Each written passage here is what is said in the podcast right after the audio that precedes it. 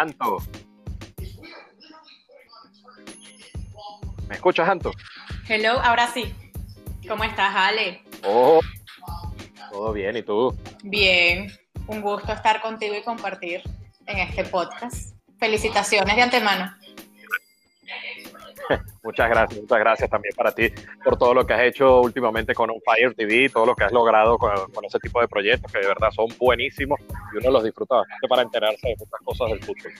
Sí, y que lo necesitamos además, porque hay carencia de información deportiva hoy en día y mm, a veces toca, ¿no? Bueno, nos toca nosotros como periodistas nuestra labor también de, de buscar otros medios de comunicación para que el fanático esté enterado, se divierta, se relaje y y pueda también tener ese enlace con nosotros. Exactamente, y bueno, y nosotros también podamos de alguna manera relajarnos. Anto, ya como decíamos, gracias de verdad por tomarte estos minutos para, para compartir con nosotros. Vamos a comenzar eh, bien, bien atrás, casi que desde chiquitica, porque bueno, cuando, cuando, en la radio ya, ya yo podía ver tu, tu, amor, tu pasión por el fútbol, pero en líneas generales fuiste, fuiste agarrando el gusto por muchísimos deportes. Pero el fútbol, yo quiero que tú me hables directamente del fútbol. ¿Dónde nació esa, ese amor? Esa, ¿Quién te enamoró tanto del fútbol para, para que Antonella González se convirtiera en esa, en esa apasionada del mundo del fútbol? Mira, es un caso atípico porque la gente a veces agarra ese fanatismo por un equipo o por un deporte porque en su casa consumen contenido deportivo, porque su papá le va al Real Madrid o al Barça o hasta en el béisbol a los Leones del Caracas o a los Navegantes del Magallanes y de ahí muchos niños toman la pasión por algún deporte y por algún equipo. En mi caso fue totalmente lo contrario porque en mi casa no consumían deporte, en mi casa no veían ningún partido, a pesar de que mi papá es español, nació en Tenerife, se fue muy pequeño para Venezuela y había costumbres de las Islas Canarias, pero no de España. Y yo nunca tuve ese sentido de pertenencia de decir, wow, mi papá me regaló la camiseta de tal equipo o me estoy enamorando de este Madrid porque me enamoré de tal jugador. No tengo ese recuerdo de, de chiquitica. Eh, pero mi mamá, a mi mamá sí le encantaba el béisbol, se sabía de su generación a todos los jugadores de los Leones del Caracas y desde chiquita yo recuerdo que tenía las camisetas de los Leones del Caracas. No sé qué pasó, no sé en qué momento me desvié eh, mi amor por el fútbol, pero sí te puedo decir que fue al momento en el que empecé a practicarlo. Eh, cuando estaba en cuarto año del colegio, eh, hicieron una cancha de fútbol, un campo de fútbol en mi colegio, era de monjas, solo de niñas, y no había un campo de fútbol, solamente existía el voleibol, la gimnasia, y yo era la capitana del equipo de voleibol. Durante muchos años, desde que tengo 6, 7 años, este, yo pertenecía a la selección de distrito, preselección nacional, mi vida entera era dedicada al voleibol. Cuando hacen el campo de fútbol, este típica atleta como que, ah, yo también me voy a meter en fútbol, me meto en fútbol y el entrenador también era un chico que entrenaba en el San Agustín del Paraíso, que sí tenía equipo de niñas de fútbol y era muy bueno. Y empecé a enamorarme de la disciplina. Cuando llego a la universidad comienzo a practicarlo y justamente llegando a la universidad llega Kenneth Ceremeta. Que Kenneth Ceremeta en ese momento este, estaba llegando a Venezuela y dirigía al equipo de la UCAP. Después de empezar a jugar, sentir la pasión del juego, él, me, él, cuando llega a la selección de Venezuela me dice, oye, ¿por qué tú que no estudias, que, estudias periodismo, que te encanta escribir, eh, te vas con nosotros como asistente a los sudamericanos, a las ferias de las flores, a los torneos internacionales y nos ayudas como asistente y a la misma vez redactas todos los informes de prensa a la federación?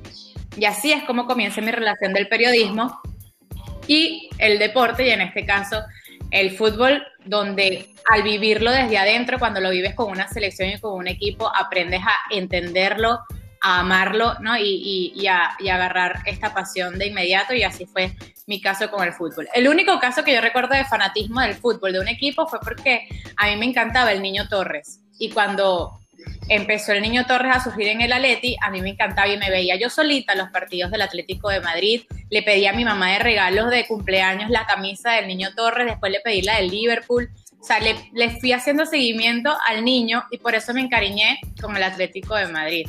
Cuando yo me voy a España, después me ganó un, yo me gané en quinto año de bachillerato, un, y perdón por el, Por el discurso, no te estoy dejando ni hablar. en quinto año de bachillerato. En quinto año de bachillerato yo me gané un premio que era, eh, había un aniversario del Quijote y había un concurso que era escribir tu versión del Quijote. Eh, yo la escribí, me gané ese premio y me fui dos meses a España a hacer la ruta del Quijote, del libro del Quijote.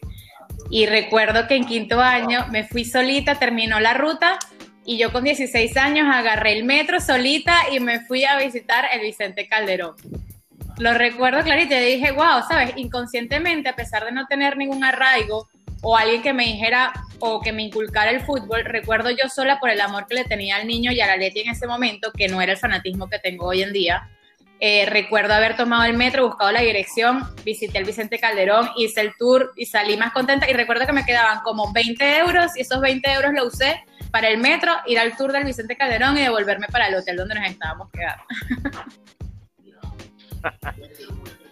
Qué clase de paseo, de verdad. Qué, qué, interesante que, que, haya nacido por, un jugador, porque precisamente esa era una de las preguntas que, que te iba a hacer. A, mí, a mí hay, hay un parecido que, me agrada mucho desde que pudimos conocernos trabajando juntos en la radio, Anto, porque, ajá, tú lo decías, no, no Real Madrid, no Barcelona, o no Juventus, o Milan. No, tú le vas al Atlético y en mi caso yo le voy al Inter. Y esa, y esa pasión que, creció por los equipos. En, el caso del Inter, para mí fue por Ronaldo. El caso tuyo es por Fernando Torres. Pero, pero qué interesante eso y, y lo que vemos que le, que le estás inculcando a, a, Dieguito es amor puro por ese equipo. Claro, pero eso sí va a ser condicionado. Ojo, puede ser que cuando tenga 13, 14 años, porque he visto muchos casos de gente que le va al Real Madrid y el niño nace amando y disfrutando de Messi y le va al Barcelona, ¿sabes? Cada persona ya agarra su gusto, pero yo siento que muchas de las del fanatismo o del arraigo que le tenemos a algún equipo es condicionado. El único amor que no es condicionado es el amor a la selección de un país, porque uno va por el país donde nace, donde crece.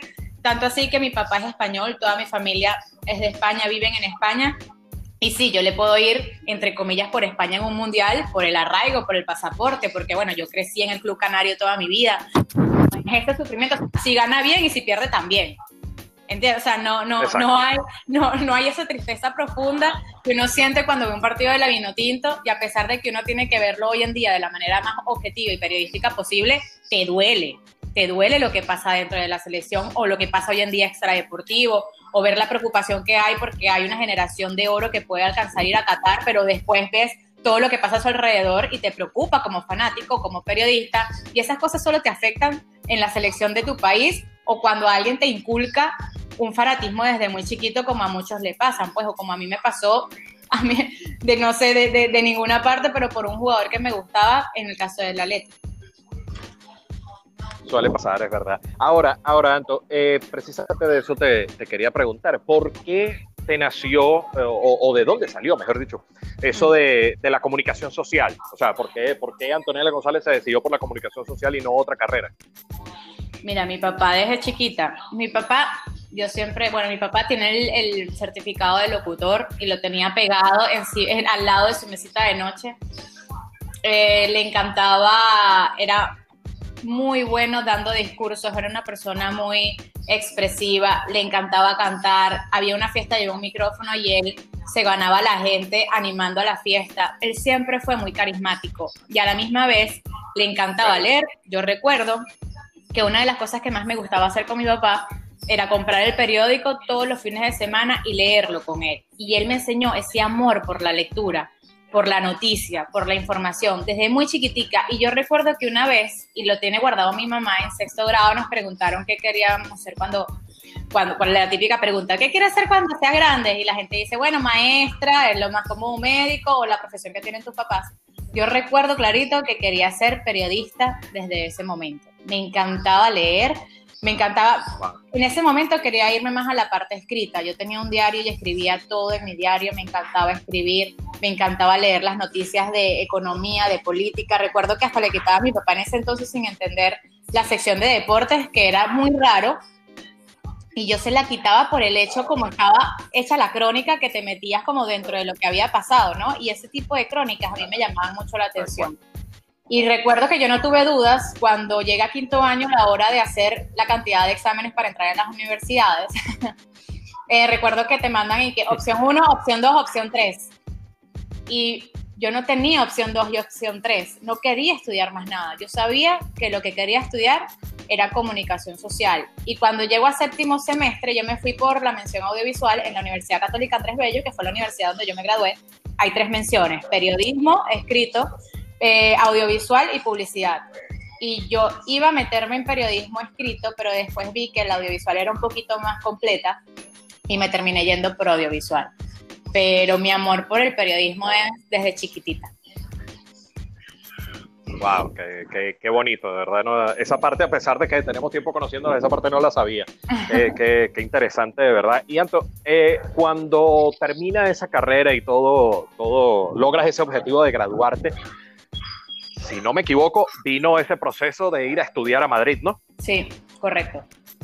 Mira. ¿Cómo, ¿cómo fue ese, ¿Qué es estudiar en el Real Madrid, en la Universidad del Real Madrid? Sí, bueno, esa universidad se llama la Universidad Europea del Madrid y no es que sea una universidad del Real Madrid, sino que está avalada por el Real Madrid.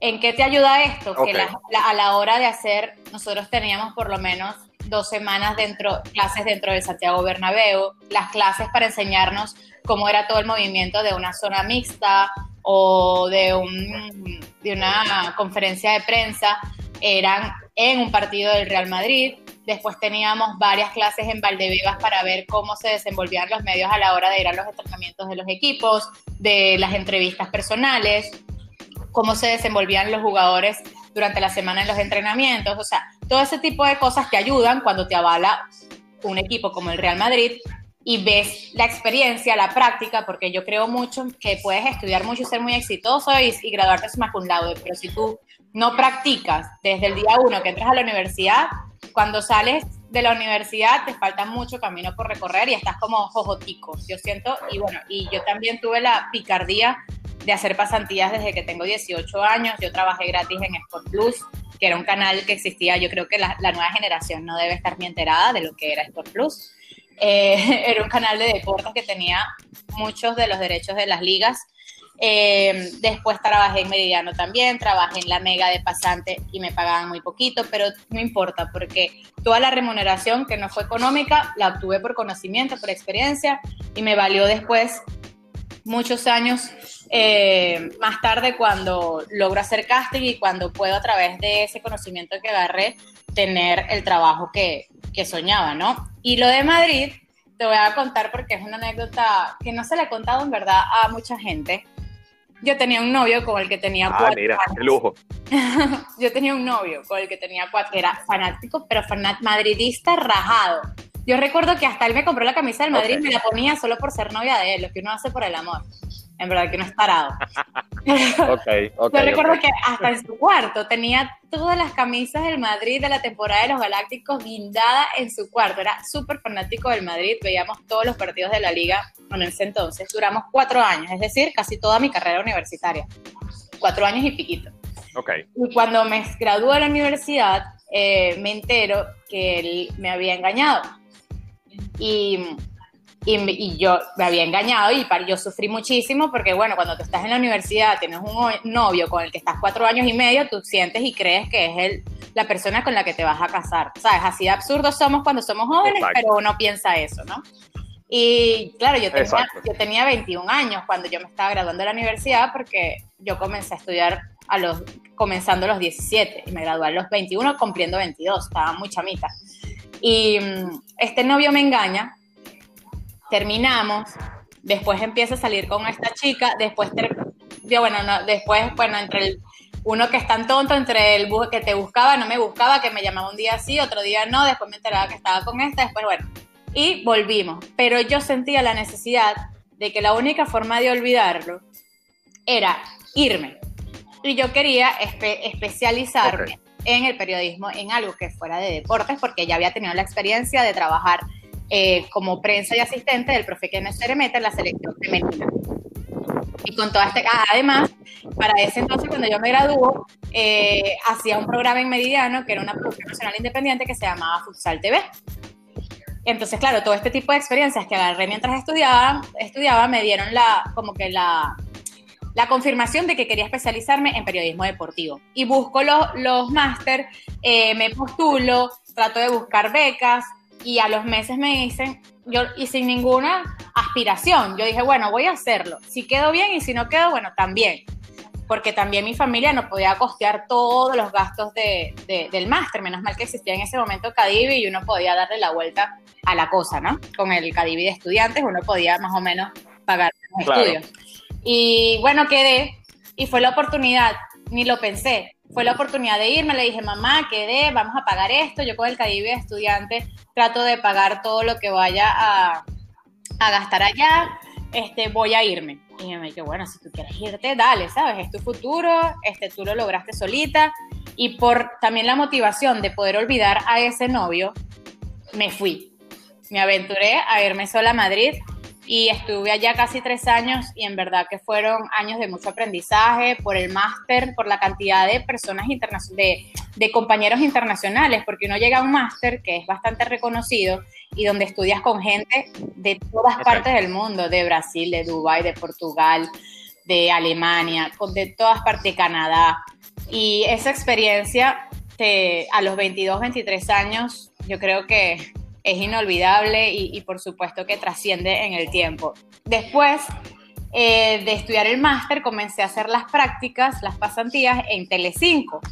Y Telecinco era uno de los mejores canales allá de España, tenían derechos de la Eurocopa, de Mundiales, de Juegos Olímpicos. Me tocó en una etapa muy bonita porque era la Eurocopa del año 2012 y también los Juegos Olímpicos de Londres 2012. Entonces, haciendo las prácticas, en Telecinco me, me, me tocó hacer coberturas espectaculares. Recuerdo los entrenamientos de la selección española, esa selección que ganó la Eurocopa eh, en el año 2012 y que era la mundialista de la campeona de Sudáfrica 2010 y la campeona de la Eurocopa 2008, así que era una generación de oro.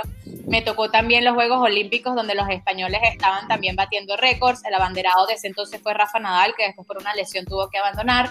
Pero fue una época y unos años muy bonitos que después cuando me devuelvo a Venezuela en el 2013 y logro entrar a DirecTV, ya tenía como esa batalla ganada de, de aprender dentro de un canal de televisión. Por supuesto, yo no comparo DirecTV Sports con nada porque DirecTV, el roce, y bueno, tú lo puedes saber porque tú también comenzaste y yo viví tus comienzos en, en DirecTV. El roce, la experiencia del día a día, lo que en eh, esa compenetración y compañerismo que logras por los viajes en carretera no tiene precio. No tiene, quien lo logra vivir quien logra vivir ese trabajo soñado, y a quien le apasione, por supuesto, ese trabajo soñado que nosotros tuvimos, creo que, que te vas con la recompensa o cuando tienes que abandonar un canal, yo por lo menos me fui de DirecTV, no porque quise, yo me fui por la obligación de, de la situación país y lamentablemente dejé el trabajo que amaba, el trabajo que me apasionaba, donde disfrutaba hacer fútbol de venezolano, me encantaba viajar y conocer cada rincón de Venezuela y, siempre me va a quedar esa nostalgia. El otro día cuando nos enterábamos del cierre lamentable de DirecTV, hablaba con Ponti y le decía que uno siempre tuvo esa nostalgia o, en el alma siempre tuviste ese sustico de que ibas a volver, ¿sabes? De que tal vez todo se iba a arreglar y que ibas a volver a ese trabajo, que ibas a volver a estar con tus compañeros. Y a veces duele vivir en la nostalgia, porque cuando uno vive en la nostalgia muchas veces no no puedes empezar completamente de cero en otro país por estar atado a esa nostalgia de lo que fue.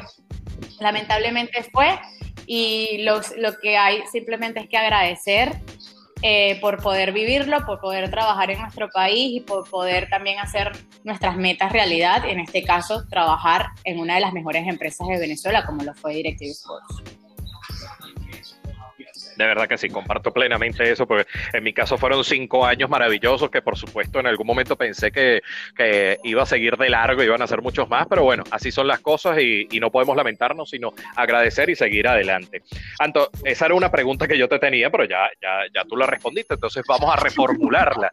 En cuanto a tu trabajo en DirecTV, eh, trabajar al lado de personas como, como, Carlos Domínguez, que pronto lo vamos a tener aquí en, Zona B4, eh, como Walter, que, que, compartes con él en, On Fire, eh, con, con, Bruno, todas esas transmisiones con el, con, con, el tío Jaime, por Dios, el gran tío, todas esas transmisiones, ¿qué, qué valor te dejaron? ¿Cómo, te ayudaron para, para entender más ese deporte que tanto te gusta? Sí, yo creo que aprendí a madurar en mis años en DirecTV como persona y como profesional. Eh, al entrar en DirecTV, yo tenía 24, 25 años, tenía, estaba cumpliendo 25 años. Para mí entrar en DirecTV era un sueño hecho realidad. Recuerdo que hice cuatro castings, eh, en dos me acompañó Tony Cruz, en dos de esos castings. Y mi ventaja competitiva, mira lo que son las cosas de la vida y por eso a veces cuando somos chamos no podemos tomar ningún trabajo a la ligera o deberíamos aceptar cualquier trabajo que creamos que va a, a valer la pena o a, a, producirnos conocimiento o alguna ventaja competitiva. Porque cuando yo regreso de España, justamente en DirecTV, estaban realizando el torneo superior de futsal Copa DirecTV. Es decir, DirecTV Sports apostó por el futsal a venezolano, donde nadie lo había hecho. Había una liga nacional antes, pero ganaban los jugadores poco nada y se televisaba poco nada. Y DirecTV decidió apostar por el futsal venezolano, haciendo una liga de cinco equipos, creo, si mal no recuerdo, haciendo un torneo, haciendo un torneo eh, que duraba, creo, cuatro meses, donde los jugadores eran eh, pagados, donde había una organización eh, espectacular, donde cada equipo viajaba para enfrentarse a otro equipo, un torneo como, como solían ser los torneos venezolanos, ¿no? Bien organizados. Y DirecTV empieza a buscar a una chica que supiera de futsal. Y justamente yo estoy llegando a Venezuela y el productor de Futsal TV me escribe y me dice, mándame, mándame tu currículum porque el productor eh, general, Fernando Casal, está buscando a alguien que sepa de fútbol sala. Que mejor que tú, que te has calado cuatro años de tu vida sin ganar un céntimo, viajando por toda Venezuela, cubriendo el fútbol sala. y que la Mercor, que era el, torneo que, que, jugaban las selecciones de Sudamérica, te sabes el nombre de todos los jugadores, has entrevistado a todos los jugadores que juegan en el calcheto, en España, que son desconocidos para muchos y tú ya los conoces, o sea, eres perfecto para este trabajo. Y yo que no me lo puedo creer, estoy buscando a alguien de futsal, o sea, jamás me lo hubiera imaginado. Hago el casting de DirecTV me ponen un partido de fútbol sala, por supuesto me sabía a todos los jugadores, los movimientos de los jugadores, las posiciones de los jugadores, la historia de los jugadores. y, después, me preguntan, y después me preguntan qué otro deporte sabes. Y yo que bueno, voleibol. Por supuesto había consumido mucho voleibol porque lo jugué y porque conocía toda la selección nacional y me ponen a hacer un partido de voleibol con Tony Cruz. Después de cuatro castings y tres semanas de espera, recibo la llamada de Fernando Casal de que había entrado, que me daban la bienvenida, fue así como que, hola, te damos la bienvenida a Directiva y comienzas el sábado, vas a viajar a Trujillo, a, Valera. Y yo que, ¿what? Así sin anestesia. Sí, sí, tal cual, lo viví también. sin anestesia, sin prepararme, por favor. Pero recuerdo esa primera transmisión, yo tenía un nervio, un susto. Yo llamé a mi mamá y le decía, mamá, creo que voy a vomitar en plena transmisión porque tenía, ¿sabes? Ese sustico que te da por dentro, ojo, y que uno lo sigue teniendo a pesar de los años. Lo que pasa es que, claro, sí, ese, sustico, ese sustico lo aprendes a transformar en una ventaja, no en una desventaja. Esa adrenalina la aprendes a, a, a, a transformar en energía a la hora de comentar, de transmitir, de darle entonación a la transmisión, pero esa energía, cuando ese, ese sustico, cuando no sabes canalizarlo, te, te, produce una desventaja terrible porque estás en plena transmisión y dices, me voy a desmayar. Además que, claro, yo no estaba acostumbrada a lo que era ponerte un retorno, que te hagan el conteo regresivo, ir a la móvil, no sé qué, le pase a esta, le pase al otro, entrevista a este, vas otra vez a la cabina. ¿Qué es esto? Pero son cosas que no tiene que pasar, ¿no? E-, ese sustico pasa, esa primera vez pasa, todos, en ninguno nace aprendido, todos hemos cometido errores al comienzo de, nuestra carrera, sobre todo en una profesión en donde no hay margen de error porque es en vivo y porque todo el mundo está viendo. Si la cagas, todo el mundo está viendo tus cagadas. no hay forma de, evitarlo. Pero esas primeras transmisiones creo que son necesarias para después uno madurar profesionalmente, aprender de tus compañeros, ser una especie de, ah, de, esponja para aprender de cada uno y yo tuve la oportunidad y el privilegio de estar con personas súper profesionales como lo son Carlos Domínguez, que para mí es uno de los mejores narradores de Venezuela de la actualidad y de nuestra generación, como lo es Cata, que por también su historia familiar tiene mucho contenido y mucha historia, está muy nutrido del fútbol venezolano y eso te suma, ¿sabes? A la hora de una transmisión, a la hora de un viaje, todo ese conocimiento que tiene Cata de nuestro fútbol suma en una transmisión.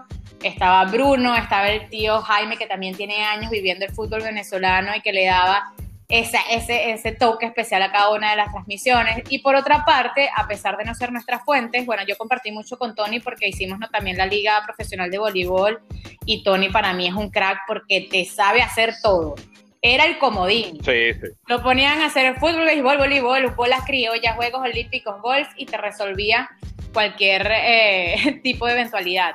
Y aprender de ellos. Y tú sabes, perdón. No, Perdón que te interrumpa, Anto. Tú sabes, tú sabes que una de las cosas que más me ha impresionado a mí de ver en el momento, en vivo, es precisamente a Tony Cruz anotando un partido de voleibol. Que yo todavía a estas alturas no entiendo cómo lo hace. no, pero de voleibol es fácil. De voleibol es más fácil. De voleibol es que es complicadísimo. Yo traté de aprender con ustedes y dije, no, renuncio. Esto no es para mí. Pero recuerdo, o sea, lo que, lo que, para seguir en el tema, recuerdo que hasta los compañeros donde no compartíamos fuente, es decir, Sequera, eh, Ponti, eh, hasta tú mismo cuando comenzaste, cuando compartíamos en la radio, no, importaba no ser de la misma fuente, porque todos nos nutríamos entre compañeros. Había una complicidad y un ambiente de familia que era lo que hacía que DirecTV marcara la diferencia, porque trataron de encontrar a personas con características especiales, no solamente a nivel profesional, sino de personalidad por su forma de ser. Y cuando tú trabajas con gente que es buena de corazón, todo tiende a salir bien. Y esto sin contar, porque no quiero también este, dejar por un lado a lo que eran productores, camarógrafos, directores, Vitico, Dálmata, Fernando Casal, Carlos González, y todos con sus pros y sus contras, porque al final es un trabajo, al final te van a regañar, al final quieren que saques tu máximo rendimiento, al final hay personalidades más duras que otras, al final te la vas a llevar mejor con unos que con otros. Yo con Cata hubo muchas veces que me guindé a pelear y que terminábamos peleados en una transmisión o en algún viaje. Y después sabíamos que había que hacer borrón y cuenta nueva. Y mira ahora, somos casi que hermanos del alma, tenemos un podcast. Entonces, al final, de cada uno de ellos me llevo un aprendizaje y las ganas de encontrarme otra vez, si no es con ellos, con personas con las que me pueda sentir de la misma manera y que pueda tener el mismo nivel de experiencia que tuve con cada uno de ellos. Qué bueno, qué bueno. Eh, Anto, tu viaje y, tu estancia en Panamá. ¿Cómo fue esa, esa experiencia, ese, ese, aprendizaje que te dejó trabajar, que incluso te llevó a, a cubrir la, la, Europa en Francia? Sí, eh, fue difícil al comienzo, no lo niego. Eh, fue una etapa donde al principio me sentía muy deprimida porque yo no quería irme del país.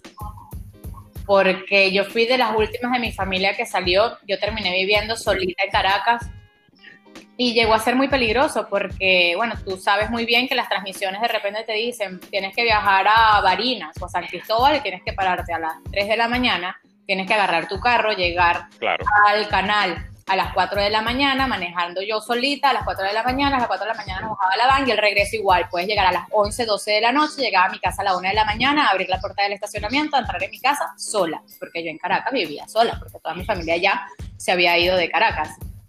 Y mm, llega el momento en donde también eh, nos quitaron de la noche a la mañana los derechos de televisión. Eh, la tele tuya en ese momento era, ¿cómo se llamaba en ese momento? Telearagua, no recuerdo Telearagua, Telearagua, exactamente. Telearagua, pero porque supuestamente habían, bueno, supuestamente no, pasó, eh, habían metido a Gol Televisión eh, asociado con toda esta movida de Telearagua y nos quitaron de la noche a la mañana los derechos de televisión. Derechos que tenía DirecTV Sports firmado bajo contrato con la Federación Venezolana de Fútbol, con la Liga de fútbol y nos los quitaron de la noche a la mañana. Pues rompieron el contrato, agarraron la hoja de papel, así hicieron crack y listo, pues se acabó el contrato. Aquí no vale firma, aquí no vale contrato, aquí no vale nada. Recuerdo ese episodio en el Estadio Olímpico de la UCB donde llegamos a transmitir un partido. Estaba, estaban varias personalidades de nuestro fútbol actual, como George Cantar, estaba Trapielo y estaba nuestra móvil afuera y nos dijeron, no, ustedes no pueden pasar a transmitir. ¿Pero por qué? No, porque desde hoy no transmiten. ¿Pero cómo es eso? No, desde hoy no tienen los derechos de televisión. Lo recuerdo clarito. Y ese día comprendí que nos estaban también privando el derecho a hacer nuestro trabajo y que nuestro trabajo se iba a ver amenazado, porque cuando te quitan los derechos de, del fútbol que transmites o lo, lo, que haces en tu trabajo durante la semana, durante el mes, durante todo el año, ¿qué vas a hacer? ¿no? Porque puedes pertenecer a una empresa y la empresa creo que actuó de la manera correcta en no votarnos, porque nosotros estuvimos yo recuerdo que antes de irme a Panamá estuve como dos meses sin trabajar y seguía siendo parte de Directive Sports porque, bueno, salen coberturas, salen eventos deportivos y necesitan a periodistas. Pero ¿hasta cuándo eso iba a durar? ¿Hasta cuándo era sostenible para el canal tenernos en nómina sin trabajar de lleno como trabajábamos en el fútbol venezolano? Y a mí había llegado una oferta en Brasil 2014 de trabajar con Panamá, yo la había dejado a un lado. Y después en el 2015, este, antes de que sucediera esto, yo había levantado el teléfono para ver si todavía existía la posibilidad. Me dijeron que sí. Y después de este episodio hablé con nuestro jefe Carlos González y le presenté la propuesta que me habían hecho en Panamá y me dijo, no renuncies, vete dos semanas, ve si te gusta, ve el ambiente y si realmente sientes que te quieres quedar, me traes la renuncia. Esas fueron las palabras de Carlos González, a quien le estoy súper agradecida por darme la oportunidad también de aventurarme a Panamá manteniendo un trabajo en Venezuela. Y bueno, por la situación y porque en Panamá también vi la oportunidad de crecer, eh, me terminé quedando en Panamá, un país también al que le agradezco mucho porque a veces, ¿sabes qué pasa, Ale? Que el venezolano, o no sé si es el venezolano, porque no quiero tampoco enfatizar en un gentilicio, pero a veces somos muy mal agradecidos porque emigramos a otro país en donde tenemos la posibilidad de comenzar de cero, no importa si ejerciendo no, o no nuestras carreras, pero que nos abre las puertas para poder tener esa remuneración económica, para poder, mandarle plata a nuestra familia, para poder, eh, no sé, hacer crecer a nuestra familia, lo que sea. Y nos quejamos. Ay, no, que aquí hace mucho calor. Ay, no, que que aquí la gente es inculta, ay no, que aquí las playas son feas, ay no, que aquí la gente es maleducada, no te dice buenos días, ay no, que aquí hablan terrible, ay no, que no me gusta el acento, ay no, pero es que aquí hay invierno, ay no, o sea, te quejas de mil y un cosas y, y dejas a un lado agradecer. Y cuando realmente migras a otro lugar, cuando realmente tienes en, ese, en esa ciudad, en ese pueblo, en ese país, la posibilidad de comenzar de nuevo, de crecer, de tener estabilidad económica, de tener paz en cuanto a seguridad, uno simplemente tiene que ser agradecido, porque ningún país será perfecto. Todos los países tienen sus pros y sus contras.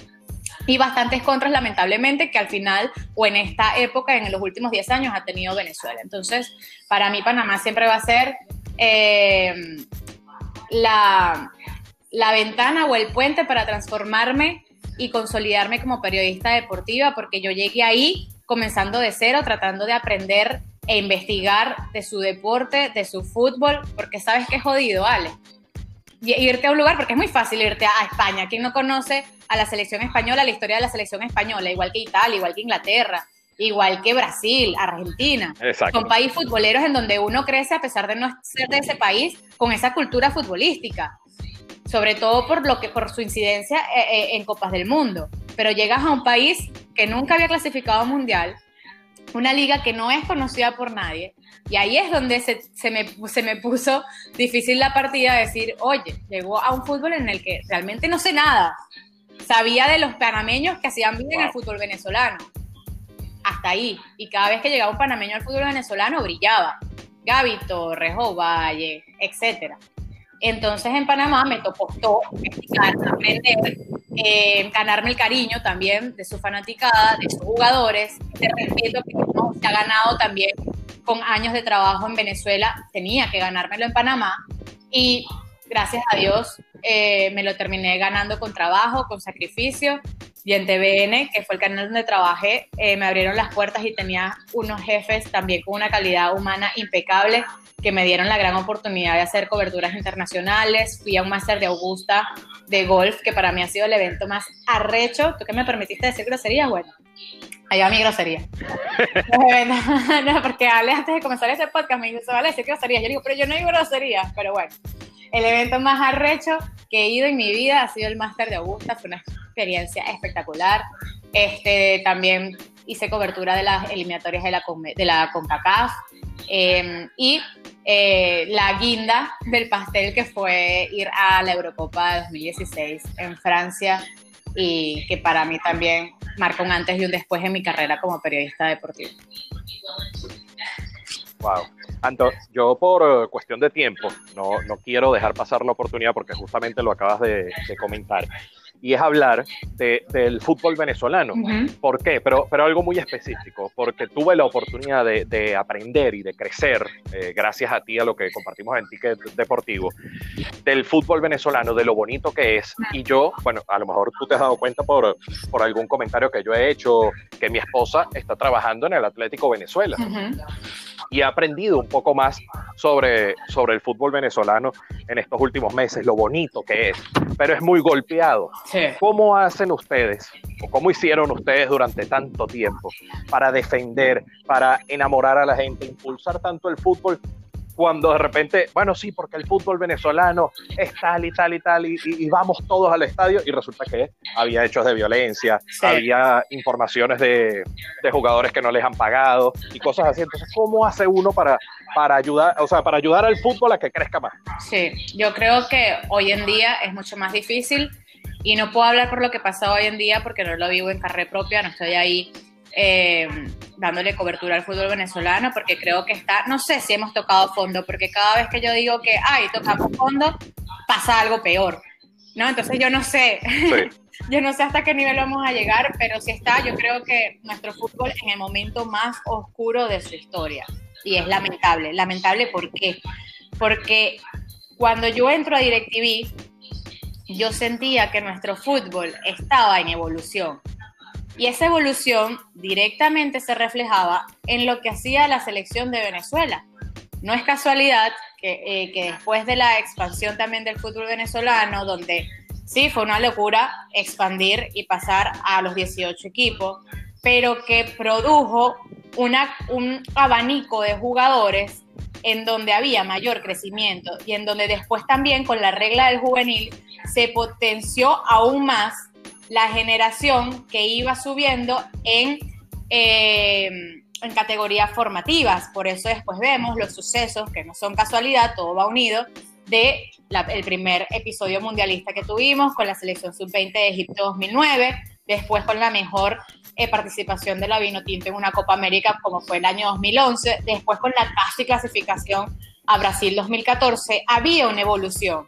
Y esa evolución era reflejada en el crecimiento del fútbol venezolano, donde no sé si era una mentira y esa mentira se fue desvaneciendo por la cantidad de billete que así no sabemos de dónde venía este billete y no vamos a señalar culpables, no vamos aquí a, a hablar de política, pero todo el mundo sabe que había un presupuesto enorme para traer importados, para crecer, eh, para, para, para crecer, para que un Mineros de Guayana, para que un Zamora, para que un Deportivo y que lamentablemente terminó desvaneciéndose, eh, tuvieran ese capital de traer jugadores, de, de, potenciar la liga, y había mucho billete circulando. Y eso generaba positivamente una evolución en nuestro fútbol, unido a lo que deportivamente estaba pasando a nivel de selecciones. ¿Qué pasa? Que al final, como la política de nuestro país, todo lo que pasa, como todo está contaminado, nuestro fútbol también se, se contaminó. Y ese, esa, esa, esa mentira, ¿no? Que estaba llena de un presupuesto y de billete, se fue desvaneciendo con el tiempo como se ha ido desvaneciendo nuestro país. Entonces, al final, es el reflejo, lo vemos en pequeño detalle en el fútbol, pero es el reflejo de lo que pasa en nuestro país y termina afectando a los jugadores. La generación que vimos que salió, que ganó Corea del Sur, que quedó de, segundo lugar en Corea del Sur, es una generación que salió por la evolución de nuestro fútbol, por la regla del juvenil, por la cantidad de partidos encima que tenían cuando llegaban a selección, que no pasaba antes. Porque si te fijas, de esta selección eh, sub-20 si hay sus 7, 8, 9, 10 jugadores que están jugando en el exterior. De la selección sub-20 del año 2009, el único que queda dentro de la selección lamentablemente es Salomón Rondón y Rafa Romo. Pero más ninguno quedó. Porque no hubo, no hubo sistemáticamente un trabajo a largo plazo unido de federación con la Liga del Fútbol Venezolano. Lamentablemente, hoy en día los más afectados son los jugadores. Porque al final, mientras no haya capital económico, mientras se le deba a los jugadores, el jugador se va, como ha pasado con muchos que tienen entre los 25 y los 30 años, que prefieren irse a Panamá, a una liga que no gana nada, que ganan 600 mil dólares, una liga que también a nivel deportivo está un poquito por debajo de lo que es el fútbol venezolano, pero prefieren irse. Entonces el talento y después terminan jugando 3, 4 años y se dedican a otra cosa en el exterior y se pierde ese talento. Y eso lamentablemente está pasando y va a seguir pasando en Venezuela mientras toquemos fondo, mientras haya esta deuda con jugadores. Y para mí, lo decía el otro día con Katy, con Max, es un fútbol que tiene que desaparecer para volver a existir. Porque no veo, no veo una luz al final del camino que termine de, de salvar al fútbol venezolano de toda esta situación que pasa administrativa, económica, deportiva con cada uno de los equipos. Y lo digo deportivo ¿por qué? Porque lo hemos reflejado en las competencias internacionales, donde Venezuela hubo un tiempo que evolucionó y después terminamos otra vez saliendo en, en fase de grupo. Entonces al final no va a haber una evolución de nuestro fútbol y cuidado si esto no en unos años termina repercutiendo en la generación vino tinto, porque sí, tenemos una generación que hoy en día aplaudimos porque es una camada de jugadores que a nivel individual están haciendo las cosas bien, pero hasta ahí. ¿Cuánto puede durar esa generación? ¿Cinco, seis, siete años activos? Porque ya a los Tomás Rincón le quedan tres, cuatro, cinco años, a Salomón Rondón, Robertico Rosales, pero esta generación que viene va a tener que trabajar con las uñas para darle evolución otra vez a las categorías formativas que venían creciendo en nuestro país desde el año, desde que, desde que hubo la Copa América 2007 hasta el 2015, 2016. Contundente como siempre, Anto. Gracias por, por este tiempo, por estos minutos. Para mí se quedó corta, pero espero pronto tenerte, pero no para ya una entrevista personal, sino para muchos más análisis de, cosas que están por venir. No, vale, gracias a, mí, a ti por invitarme. Es que mientras hablo contigo, estaba comiendo arepa. Arepa con diablito. Ah, muy bien, buen provecho. Arepa con diablito. Para no perder la costumbre. Es que tenía un hambre horrible. Tenía un hambre horrible y dije, mira, como él me permitió hacer de todo, decir groserías, dije, bueno, voy a comer mientras, mientras hago el podcast porque me estaba muriendo de hambre y ahorita tengo que buscar a Diego y cuando uno es mamá, uno aprovecha el tiempo vale oro. Bueno, tú lo sabes muy bien porque tú también... El, Pero no, gracias a ti por invitarme, Ale. Así mismo es. Gracias a ti por invitarme. Este, siempre estoy orgullosa de tus logros, de los logros de mis compañeros.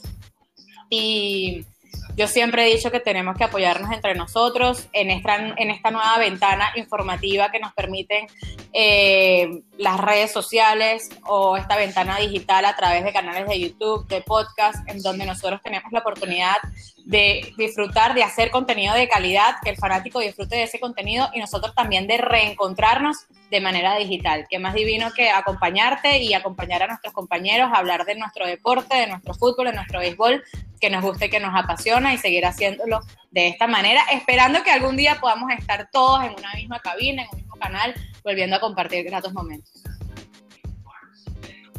Amén, amén, que así será. Fuerte abrazo, Anto, y todas las bendiciones para Dieguito y para Víctor. Un abrazo, vale, gracias a ti.